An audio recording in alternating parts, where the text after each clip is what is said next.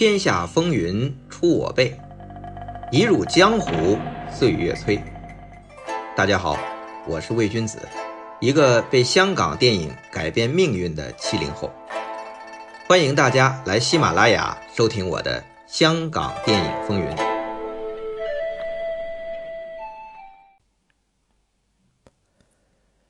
上回讲到，程刚和张彻较劲。你张彻拍《独臂刀王》，那我程刚就拍《神刀》，几乎同时开拍，男主角都是王宇，用的动作指导也是唐家和刘家良。但《神刀》上映时票房口碑都很好，可是到快破百万港币的时候，却被邵逸夫下令下片最终没有能够让程刚成为百万大导演。这让程刚和王宇啊都很郁闷。王宇拍这部戏，又被火烧，又被雨浇，又在雪里跑，又瞎了双眼，可谓是受尽了苦头，还摔坏了坐骨神经。虽然受了很多苦啊，但他觉得这部戏不错。之所以被邵老板下令腰斩，王宇曾经接受我访问的时候，他认为啊。是邵老板不想让程刚成为继张彻之后的百万大导演，因为邵逸夫啊觉得程刚不好控制，一红就会翘尾巴，必须控制使用。王宇的原话是这么说的：“程刚有程刚的好，但也有他的坏。当时啊，邵氏号称有三毒，一个是王冲，另一个想不起来了，还有一个。”就是程刚，这三毒啊，王冲绰号叫什么什么虎，程刚的绰号就叫白眼狼。如果把这三位厉害角色关到一个屋里第二天早上谁活着出来？谁呀？是程刚。所以呀，程刚最厉害。王宇这话，我们古往听之。其实神刀被腰斩，没过百万。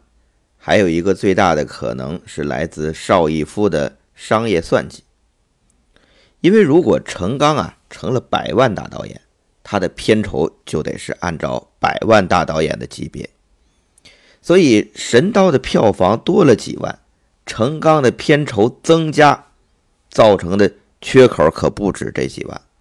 这么一比较，邵逸夫宁可少一点票房收入，也不图多这一个。百万大导演的虚名，不要以为我这是危言耸听啊！这邵逸夫的商业算计是闻名的。比如王宇就说，他的片酬啊是按月领取的，《独臂刀》之前是八百块港币一个月，一年算下来还不到一万港币。那《独臂刀》火了之后，王宇就闹，这才给他加到一万五港币一部戏，但是。合约写明你要一年拍五部，这样看起来不少，分摊到每个月，你可以每个月拿六千多港币。但问题是，一年你要拍不到五部，那么你按月领这个钱之后呢，到了合约期满你就不能走了，因为你没完成合约，你要走你就算违约。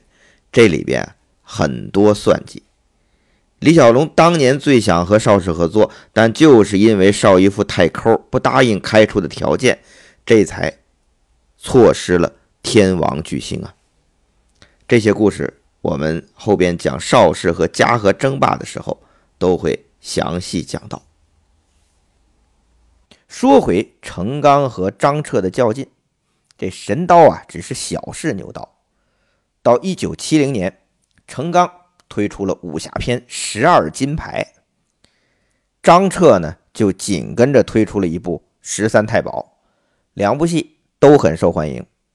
但程刚小心眼一转，感觉被压了一头。我十二金牌，你就十三太保，好嘛，数量压我一头，那我再拍一个压你一头的。大家猜是哪部啊？有人猜《十八罗汉》《二十八宿》《水浒一百零八将》，都不是。程刚啊，要拍《杨家将》中的一段十二寡妇争西，但片名儿哎，我要盖过这十三太保，我就叫十四女英豪。怎么这十二寡妇就变成了十四女英豪呢？嘿，我呢是评书迷，一定要刨根问底的。我就这么一算，哎呦，还真是佘太君、杨家七虎的遗孀，这就八个了。还有谁啊？八姐九妹，穆桂英、杨排风，这就十二个了。再加上杨宗保两个妹妹杨秋菊、杨秋兰啊，这是成康这十四女豪戏里的这十四个。所以说呀，你要说十二寡妇这个数未必够，十四女英豪可不止，因为这部戏云集了几乎邵氏旗下所有的女明星：卢燕、凌波、李菁、丁佩、金飞、叶灵芝、汪萍、欧阳莎菲、夏萍、刘武琦、王金凤，连杨文广都是何丽丽反串，连凌波身边的侍女都是一个影后扮演，谁呢？元秋，就是七小福、成龙、洪金宝的这师姐师妹。元秋啊，当时还只是一个做动作替身的龙虎武师，那次啊也就算个跑个龙套。但当时啊，他已经在邵氏被称为影后了。这个影后不是什么奖项，而是一个戏称，因为他是替身嘛，一拍就是影他后面，就是拍他后面，所以叫影后。这算谐音梗吧？我曾经访问过郑佩佩，说十四女英豪啊，可惜没有你。哎，这位金燕子也连说遗憾，说当时啊，她去美国生孩子去了，要不啊，肯定她有份演出。他听很多好朋友就讲到程刚的这部十四女英豪，因为拍的都是大明星，太难拍了。程刚啊，每天哭。要不就拿着枪追着儿子程晓东打，这枪是红缨枪啊，因为程晓东做动作指导。最后，程刚没办法，想了一个办法，摆了几桌麻将，让这些女明星打麻将，等拍到谁，谁就过来拍戏、拍特写，反正动作都是程晓东和袁秋替嘛。拍完就回去接着打麻将，换另一个过来拍。这部戏啊，拍了快两年才拍完。也只有程刚啊有本事能让这么精于算计的这邵逸夫邵老板给这么多时间去拍，所以说这程刚啊有本事。程刚的本事不仅在于拍戏，更在于讲故事。他入邵氏之前，好多拍《七日仙》的这粤语片的制片和导演啊，都请程刚出马带他们给老板讲故事，并且按件计酬。成了就给钱，程刚啊，用他那生华妙嘴呀，把老板说的是连连叫好。但是你等完事儿，你再问程刚刚才讲了什么，他已经忘了，就是这么神。相比之下，最不会讲故事的导演就是胡金铨，不仅对老板不会讲，对媒体也不会讲。当时啊，有位记者问胡金铨说：“这《龙门客栈》讲了一个什么样的故事？”胡导演讲的是结结巴巴，他怎么说的呢？呃，就就是一群好好人被坏人打，结结结果坏人被好人打败了嘛。据说呀，这程刚向邵逸夫卖故事是有窍门的。开始讲故事的时候，如果这邵老板皱眉了，坐在椅子上向后仰，那就说明这个故事啊有问题。如果再讲下去，邵老板要抽烟，就说明这个故事一定不行，那就要马上自我否决。这是程刚的聪明，除了聪明啊，他的神经质也很文明，动不动就哭。张彻回忆录里写他半夜去踹制片家的门，都是故事。但程刚有才，这个是公认的。程刚啊，拍《十四女英豪》确实是和张彻较劲。我十二金牌，你就十三太保，那我就十四女英豪。当时啊，邵氏的男演员都被张彻拉去拍《水浒传》了。那程刚就把所有邵氏的女演员拉过去拍《杨门女将》，都是宋朝。最后呢，程刚的这十四女英豪票房达到二百五十多万，这是一九七二年，仅排在李小龙的《猛龙过江》。和精武门以及李汉祥的大军阀之后，比同一年张彻的《水浒传》多出了快一百万，也算是扬眉吐气呀。但问题是，张彻啊，同时期一年他能拍八部，程刚哎，两年能磨出一部来，一个是以量取胜，一个呢是走精品路线，两位堪称邵逸夫身边的东邪西毒，各有绝招吧。那张彻以阳刚武侠闻名，也善拍男人戏，按说呀，拍《水浒》是顺理成章。邵氏的《水浒》系列啊，确实也是以张彻为总导演的身份推出的。除了程刚啊拿走拍了一部他喜欢的章节《林冲夜奔》，其他都是张彻和他的弟子们拍的。但其实啊，邵逸夫心目中拍《水浒》的最佳人选，当时并不是张彻，而是一个还没有进入邵氏，还在对手阵营的。初露锋芒的新锐导演，他的出现也成了张彻非常警惕的潜在对手。他是谁呢？现在的影迷听众啊，可能不太听过他的名头，但要放当年也是赫赫有名。他就是来自中国台湾的张增泽。这张增泽呀，本来是在。台湾中影制片厂拍纪录片和做执行导演，后来呢被去台湾做国联公司的李汉祥大导演赏识，邀请张增泽执导根据琼瑶小说改编的电影《屠丝花》。拍这部戏啊，这张增泽和女主角汪玲闹得非常僵，现场啊直接把汪玲骂哭了。但汪玲也不是善茬啊。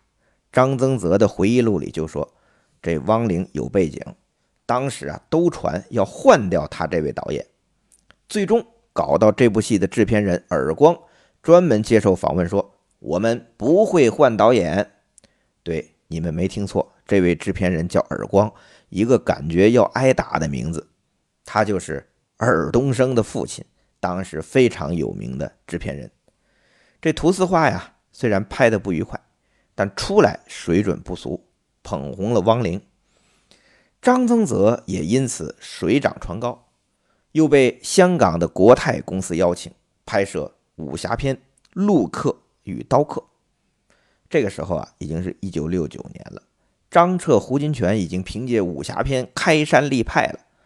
这国泰公司，也就是电贸啊，因为老板陆运涛飞机失事逝世，也已经日薄西山了。失去了和邵氏争霸的资格。按说呀，一间这样的公司，一个拍琼瑶片闻名的导演拍一部武侠片这不太可能有什么作为啊。但偏偏这部《陆客与刀客》石破天惊，不仅拿到了中国台湾金马奖最佳导演奖和优秀剧情片奖，还在港台东南亚都很卖座，被誉为国泰公司十年来最佳电影。胡金铨《龙门客栈》后最强武侠片，引得邵逸夫立刻是三顾茅庐，请张增泽加盟邵氏。那有人问了，这部《陆客与刀客》有什么出奇的地方呢？这个简单来讲啊，就是张增泽和胡金铨一样，用戏曲的节奏和手法拍武侠片还传承了李汉祥描摹北方民俗风情的绝活。在中国台湾当地实景大景拍摄，拍出了北方粗犷苍凉的江湖豪情。他这动作戏啊，肯定受了黑泽明武士片的影响，简单利落，一招见输赢，但又用传统的武功招式包装。与海派导演张彻的武侠片相比啊，显得更为开阔大气，更有草莽豪情。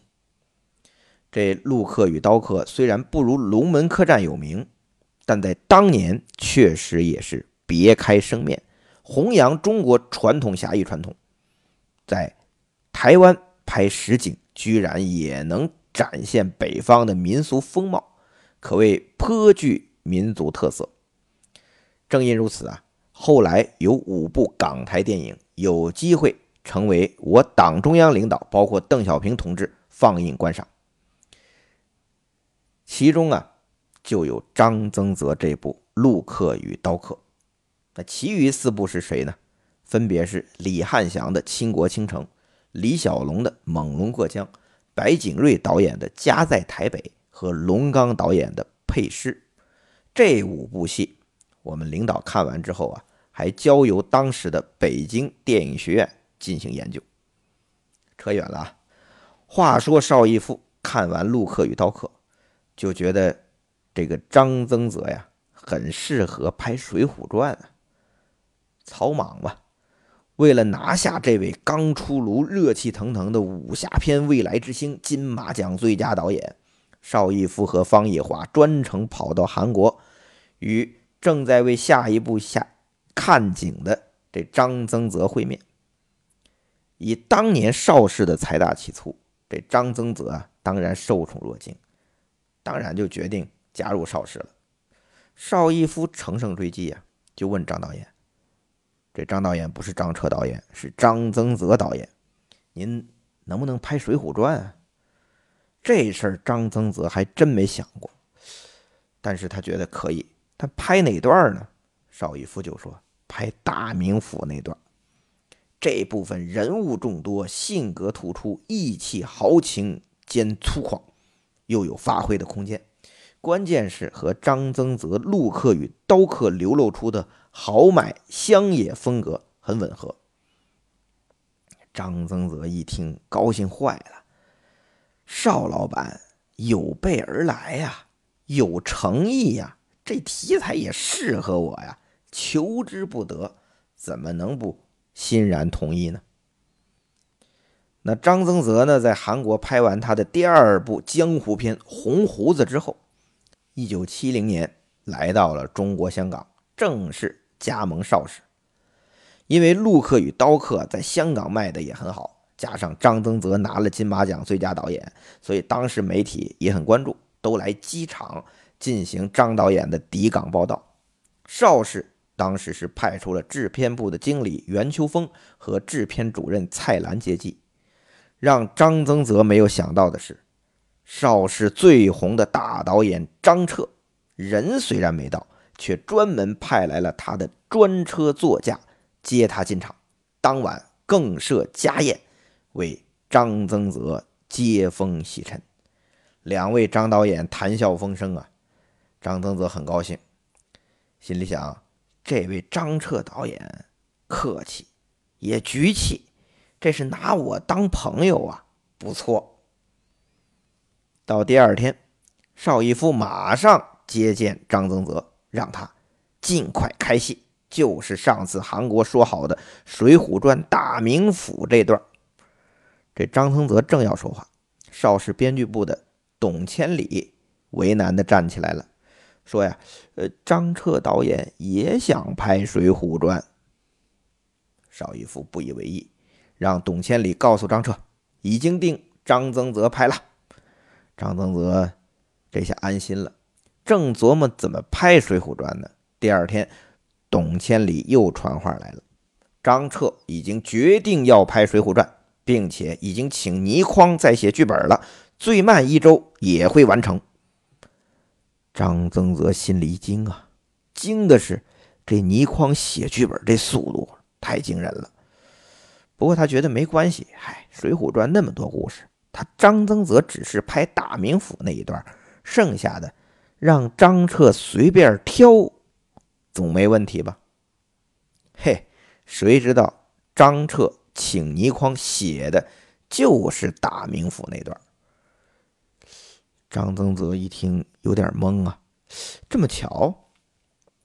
再想想之前张彻又是专车接机又是设宴接风的，看来是想堵我的嘴呀，让我不好意思和他争啊。行吧，张增泽就说：“既然张彻导演要拍大名府，那我就另选一段。”我选一丈青扈三娘的故事总行了吧？按说呀，这确实也差不多了。谁料想董千里来回传话的结果是，张彻说他要拍《水浒》系列电影，除了大名府这段，《水浒传》里的任何故事桥段，别人都不能动。这下张腾泽傻了。哎，不对呀，是邵老板主动提出让我拍《水浒传》大名府这段的，怎么到张彻这儿就全变他的了呢？不行，我得找邵老板说理去。邵逸夫听了也很着急，让蔡澜夜访张彻，就说这《水浒传》所有情节都归你拍，一丈青这段你怎么也得拿出来让张增泽拍，这不算过分。结果呀，这张彻连邵逸夫的账都不买，坚持要拍全本的《水浒》系列。张增泽初来乍到啊，惹不起张彻，只好另选别的题材。但是我们前面说的程刚啊，就敢惹张彻，他硬是抢了林冲夜奔这段，他拍了一部《水浒》，那张彻也真拿他没辙。程刚老师那是一奇人嘛，但确实《水浒传》其他的故事啊，都是张彻和他的弟子，包括暴雪里吴马吴宇森拍的。那讲到这儿，有听众问了：“嘿，你讲的这么惟妙惟肖、有鼻子有眼儿的，好像亲眼见到似的，你是怎么知道的呢？别是瞎编，你演绎的吧？”嘿，还真不是。以上我讲的呀，出自张增泽的回忆录。他呀，在书里说自己太幼稚了，他把张彻当朋友，可现在他才明白，张彻是把他当成竞争对手啊！这张彻真是太霸道了，在邵氏那真是横着走，连邵老板都拿他没辙呀。那关于张彻的霸道，抢拍《水浒》啊，只是小试牛刀，对付。张增泽这个对手，这才刚刚开始，后面的一系列神操作，更是让张增泽是云里雾里，不知所措。欲知张大导演还有哪些手腕？他凭什么在邵氏这么霸道？请听下回。我爱钻石亮晶晶，我爱钻石亮光光，我爱钻石冷如冰，我爱钻石硬如钢。钻石钻石亮晶晶，好像天上在下的星，天上的星儿在鼓掌，不如钻石值黄金。